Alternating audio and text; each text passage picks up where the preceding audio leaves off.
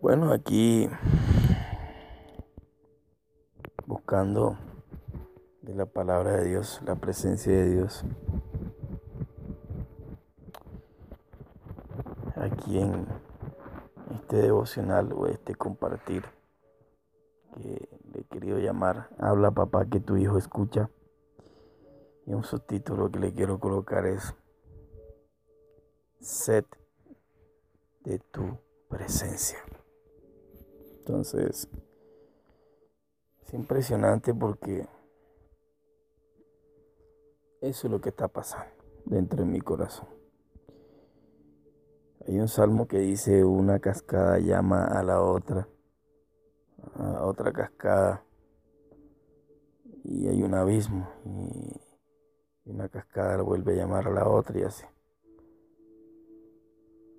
Entonces a mí me pasa lo mismo. Tengo una sed de Dios impresionante. Me he quebrantado, he llorado. Y bueno, quiero compartir esto que dice aquí. Amos 3, 7.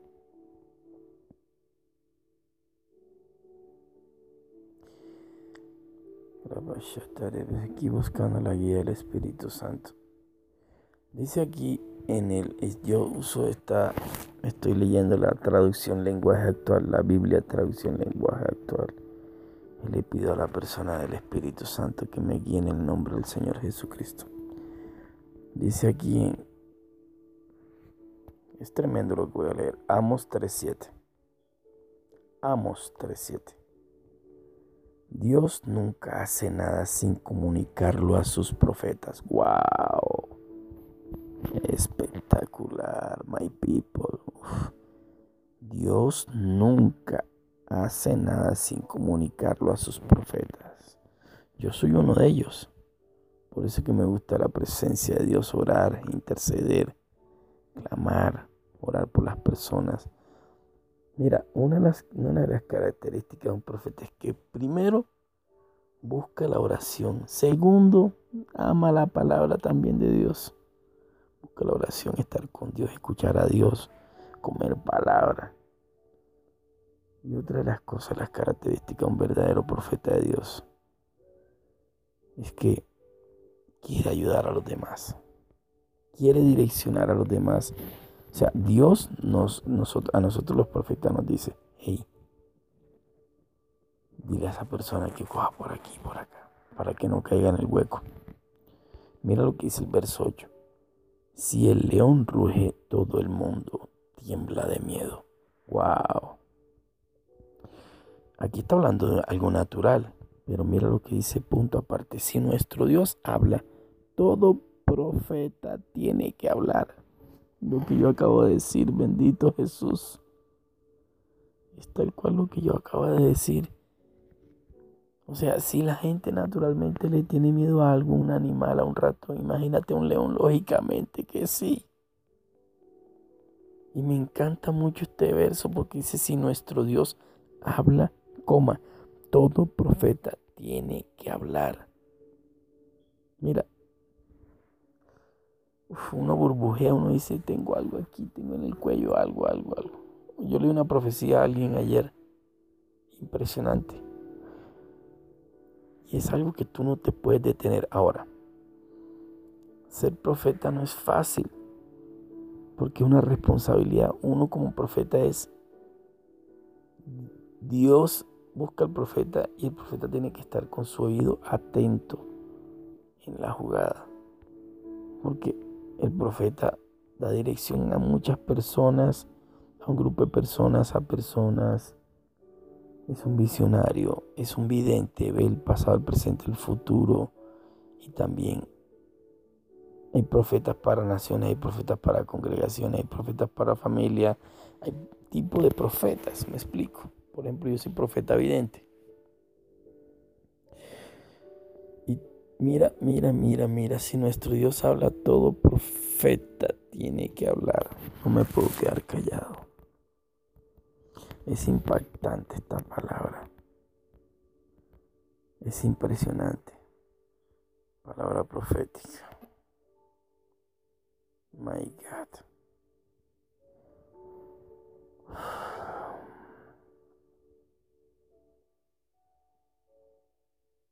Ahora el pueblo de Dios sin la dirección de su palabra o una nación si no tiene temor de Dios, temor de Dios es rendirle culto a Dios, al Creador. Y mira que Dios siempre ha guiado a los seres humanos, a los que le buscan. Abraham, Moisés, Isaías, Jeremías, Jesucristo, todo el mundo todo el mundo.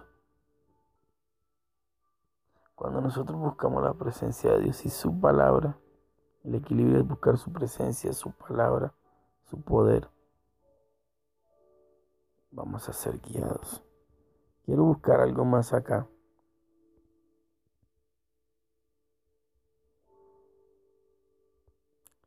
Mira lo que dice Abacus 2. Mira. ¿Por qué un profeta tiene que orar? Y orar mucho, no orar poco. Habacuc 2, verso 1 en adelante dice, Jehová responde a Habacuc, ya te he presentado mi queja y ahora voy a estar muy atento, voy a esperar tu respuesta. O sea, el profeta verdadero tiene que orar. Lo voy a repetir muchas veces, tiene que orar. Y mira que aquí dice que el profeta Habacuc se estaba quejando con Dios. Y el verso Dios, y el verso, y el verso, y el verso 2 del capítulo de Habacuc dice, y Dios me respondió. O sea que orar es, me callo, escucho a Dios. Dios me escucha a mí. Y hay una comunicación, una persona que recibe y otro que emite un receptor y un emisor. ¡Wow! Espectacular. Y aquí vemos cómo este tipo de toda esta gente oraba, todos los profetas, videntes, hombres de Dios, campesinos y demás. Y Dios me respondió, voy a darte a conocer lo que está por suceder. Escríbelo en unas tablas para que se lea de corrido. Tardará un poco en cumplirse, pero tú no te desesperes, aún no ha llegado la hora de que todo esto se cumpla, pero puedo asegurarte que se cumplirá sin falta. Tremendo, ¿no? Impactante. Y uno se desespera. La Biblia dice, clamé a Dios pacientemente y Él me respondió en medio de mi aflicción. ¿De dónde vendrá mi socorro? Yo alzar algo, alzo mi mis ojos a los montes, a la presencia de Dios. Y él me respondió mi clamor. Y hay otra parte en Proverbios, eso es Salmos. Y hay otra parte en Proverbios, dice que Dios inclina su oído y se pone feliz, contento, para escuchar la oración, los ruegos de sus hijos. ¡Wow! Tremendo Espíritu Santo, gracias. Y mira, mira lo que dice en Filipenses 4, 6 y 7. Me encanta este. Me encanta. Me encanta. 6 y 7, Filipenses 6 y 7 dice, no se preocupen por nada, más bien oren y pídanle a Dios todo lo que necesitan y sean agradecidos. Wow. Así Dios les dará su paz, esa paz que la gente de este mundo no alcanza no alcanza que a comprender, pero que protege el corazón y el entendimiento de los que ya son de Cristo. O sea que uno tiene que orar y que aunque Dios no le vaya a dar a uno enseguida lo que uno esté pidiendo porque su corazón esté preparado, pero le va a dar a uno lo más importante que es la paz. Wow, hay que orar a Dios definitivamente. Vamos a buscar aquí. Marcos. Marcos 1. 1.35. Mira lo que dice Marcos 1.35. Me impactó también esa palabra. es lo que estoy practicando yo en estos momentos. Es lo que yo estoy practicando. Dice Marcos 1.35. En la madrugada Jesús se levantó y fue a un lugar solitario para orar. Ahí está. Ahí está. ¿Orar qué es? Lo que acabo de decir, hablar con Dios y escuchar a Dios. Espectacular. Vamos a ver qué más me dice el Espíritu Santo para compartir con ustedes. Vamos a mirar a ver. Espíritu Santo, gracias, gracias. Gracias, Señor, gracias. Salmos.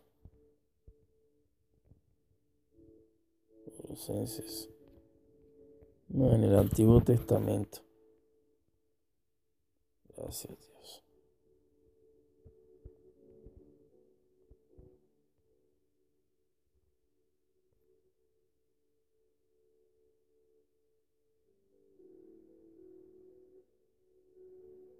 Gracias, Señor. Gracias, Padre.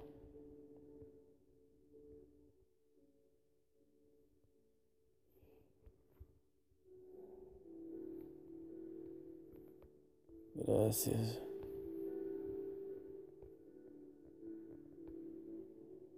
Gracias, Señor.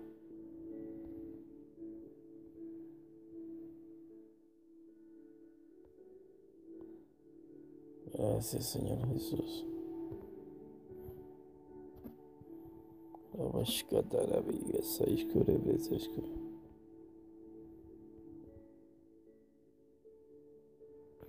Gracias, Jesús.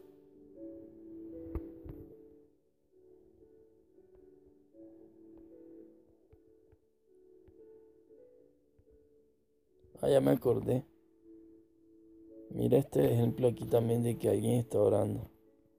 Segunda de Crónicas capítulo 20, verso 16 creo que es de Crónicas.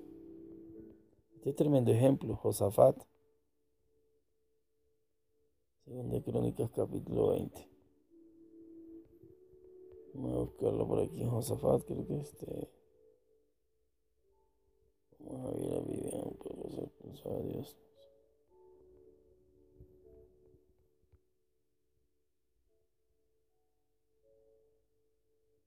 Aquí está, ya lo encontré. Ya lo encontré. ¿Quién dijo verdad?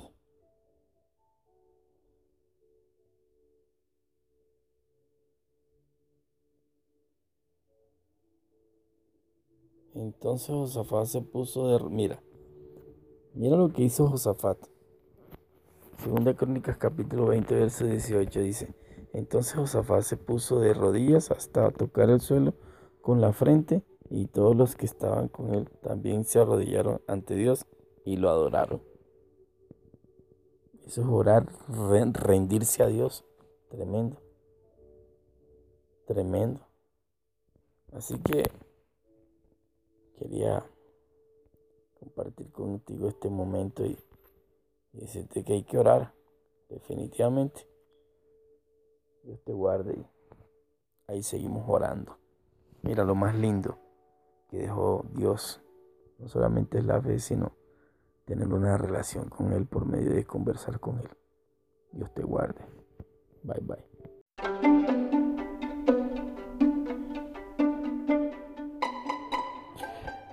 Bueno, este, estaba inquieto con algo. A una persona muchas personas quieren soluciones. Queremos soluciones. Vamos a, buscar algo aquí que tengo. Algo que tengo aquí. En Nehemías, capítulo 1. En adelante, uno en adelante. Me impacta mucho porque este cuando yo leía esto y compartía con alguien, yo decía, impactante, ¿verdad? ¿Por qué? Porque esto me derrumbó todo, todo, todo mi conocimiento de todas las cosas que yo conozco. y lo que yo quiera conocer. ¿Por qué? Porque mira lo que dice aquí. Estoy usando una Biblia que su abreviación es TLA. La TLA, traducción lenguaje actual. Nehemías capítulo 1, verso 1 en adelante dice, oración de Nehemías sobre Jerusalén. y me da tanto gozo y tanta... O sea, ya con eso le decía yo a la persona, ya con eso ya me derrumbó. Dios me derrumbó. Entonces, queremos soluciones y la solución está ahí. En orar. Orar. O sea, ¿qué más? ¿Quieres, ¿Quieres solución? Orar. Y orar es hablar con Dios. Escuchas a Dios, te callas, te callas para que lo escuches. Él calla de amor por ti y Él te escucha. Tremendo, ¿no? Y mira cómo empieza. Yo soy Nehemías, hijo de Acalías, y esta es mi historia. O sea, ahí es donde empieza uno a decir, wow, hey Dios, a mí me está pasando esto. Esto es lo que me está sucediendo. Tata, ¿tú qué piensas de esto? empieza a hablarnos. Yo soy Nehemías, hijo de, de Acalías, y esta es mi historia.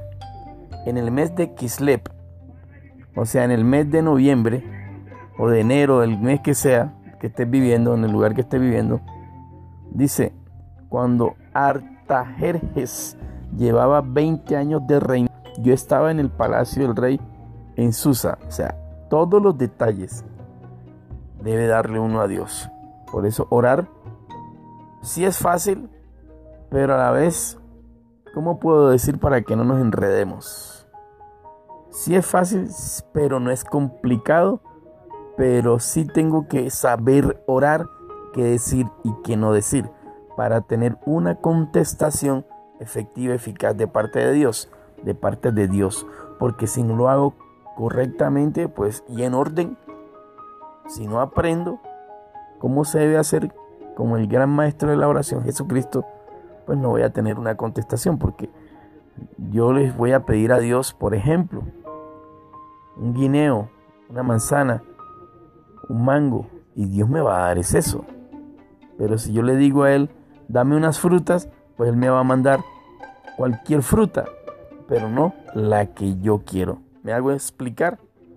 Verso 2. En ese momento llegó allí mi hermano Anani con unos hombres que venían de Judá cuando les pregunté cómo estaba la ciudad de Jerusalén y cómo estaban los judíos que no fueron llevados prisioneros a Babilonia. O sea, él empieza a contar a Dios en oración. Ojo, prestemos atención. En oración él le, le comienza a contar a Dios lo que está sucediendo.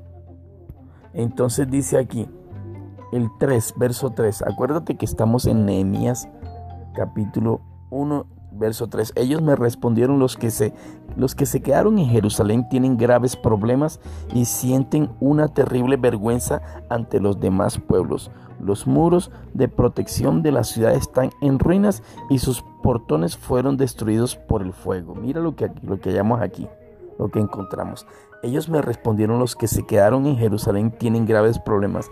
Todos tenemos problemas, pero hay unos más graves que otros. Tremendo. Y mira que los muros estaban en ruina. O sea, nosotros, las personas que están alrededor de nosotros tienen problemas, pero para uno poder ayudarlos a los demás y que ellos nos ayuden a nosotros, tenemos que orar.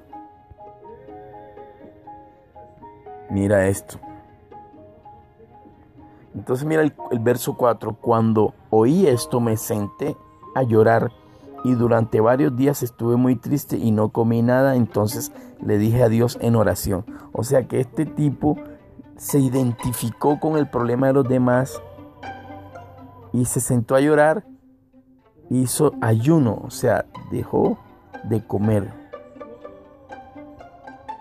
entonces le dice a Dios en oración, verso 5, Dios grande y poderoso, o sea, comienza a alabar a Dios, ante ti todo el mundo tiembla de miedo, tú cumples tus promesas a los que te aman y te obedecen. Hay que obedecer a Dios, hay que amar a Dios. Y dice el 6, escúchame y atiende mi oración, pues yo soy tu servidor. Mira, atiende mi oración, o sea que Él siempre está en oración. Es lo más importante. Día y noche te he rogado por los israelitas, que también, o sea, por las personas, por la situación que estoy atravesando, ta, ta, ta, ta, ta, ta, que también son tus servidores. Reconozco que todos hemos, hemos pecado contra ti. He pecado yo y también mis antepasados. Para que haya una solución yo tengo que reconocer mi error. Y este Señor comenzó a orar por otra gente que ni conocía. Por servidores del Dios Todopoderoso que él ni conocía. Ni conocía. Y también reconoció, dice aquí el verso 6. Escúchame, atiende mi oración pues yo soy tu servidor día y noche. Tremendo, o sea que uno tiene que servir a Dios así estés trabajando en la ingeniería, en, eres abogado, eres médico, eres lo que sea, conferencista como en el caso mío, pero siempre tengo que servirle a Dios, siempre, siempre, siempre, no solamente, aquí no habla de un templo, de servir a Dios dentro de un templo, gloria a Dios por las personas que le sirven a Dios en un templo los miércoles, jueves, los sábados, los domingos, el día que sea, pero definitivamente este hombre le servía a Dios día y noche. Y, dice que le, ha rogado a Dios por muchas personas y por otros servidores. Y también reconoce que todos han pecado. Y también mis antepasados. Hemos actuado muy mal y no hemos obedecido los mandamientos que nos diste por medio de Moisés. Lo dejo ahí en el verso 7. Es impactante. Vamos a seguirlo adelante. Hemos actuado muy mal, ta, ta, ta, ta, ta. Los mandamientos que nos diste por medio de Moisés. Verso 8, acuérdate de lo que le dijiste a Moisés. Le advertiste que si no te obedecíamos en todo, tú nos enviarías a países muy lejanos. Pero también dijiste que si nos arrepentíamos y obedecíamos tus mandamientos, nos volverás a reunir también. Dijiste que tú nos traerías de vuelta al sitio que has elegido para que te adoremos aun cuando estuviéramos en los lugares más lejanos. Hay que definitivamente obedecer a Dios. Él nos va a indicar lo correcto, lo exacto, donde reunirnos. Definitivamente. El 10, nosotros somos tus servidores. O sea, no solamente hay que creerle a Dios, no solamente hay que leer la palabra de Dios, sino que hay que tener una congregación, un lugar donde reunirnos con gente que tenga la misma visión, amar a Dios, obedecer a Dios, servir a Dios, servir a los demás. Eso es servir a Dios también. Ojo, ojo, cuidado. Dice el 10, nosotros somos tus servidores, pertenecemos al pueblo que tú sacaste de Egipto con gran poder. Dios nos sacó del sistema mundial este de creencias raras, extrañas, nos sacó de las religiones y demás. Aquí tantas revelaciones poderosas. 11. Dios escucha mi oración. Mira esto. Nueva. Él insiste en orar, orar, orar y hay que orar. Y no dejar de orar hasta, de, hasta que recibamos la dirección, la directriz, lo exacto de Dios para poder qué hacer. Y no nuestra carne, nuestra humanidad, nuestro pecado, nuestra emoción. No, dice el 11. Dios escucha mi oración y las oraciones de tus servidores, que este tipo tampoco era, no tenía celo, celo ministerial, ni celo con nadie, ni nada, no era, es un tipo del Espíritu, por eso la unción que está sobre nosotros actualmente, la, la unción de Nehemías, este gran profeta. Impresionante. Mi oración y las oraciones de tus servidores que desean adorarte, haz que el rey me reciba bien y que yo tenga éxito. En ese tiempo yo era copero del rey Artajerjes. Espectacular. La solución está en orar, simple y llanamente. Porque en la oración pasan tantas cosas Además, cuando tú comienzas a orar al Padre conforme a las Santas Escrituras, que aquí está, hay un, aquí está, hay un modelo de oración a Dios Todopoderoso, a Elohim, a Yahweh, en el nombre poderoso de la persona de Jesús y la persona del Espíritu Santo te dice cómo te guía, de qué manera. Dios te guarde. Ora, oremos los unos por los otros, oremos a puerta cerrada, Mateo 6:6. Ahí está, la gente me pregunta cómo orar, ahí está. Ahí está. Dios te guarde que te atropelle el tren de la felicidad. Aquí en lo supernatural, supernatural. Dios te guarde, mi gente. Bye bye.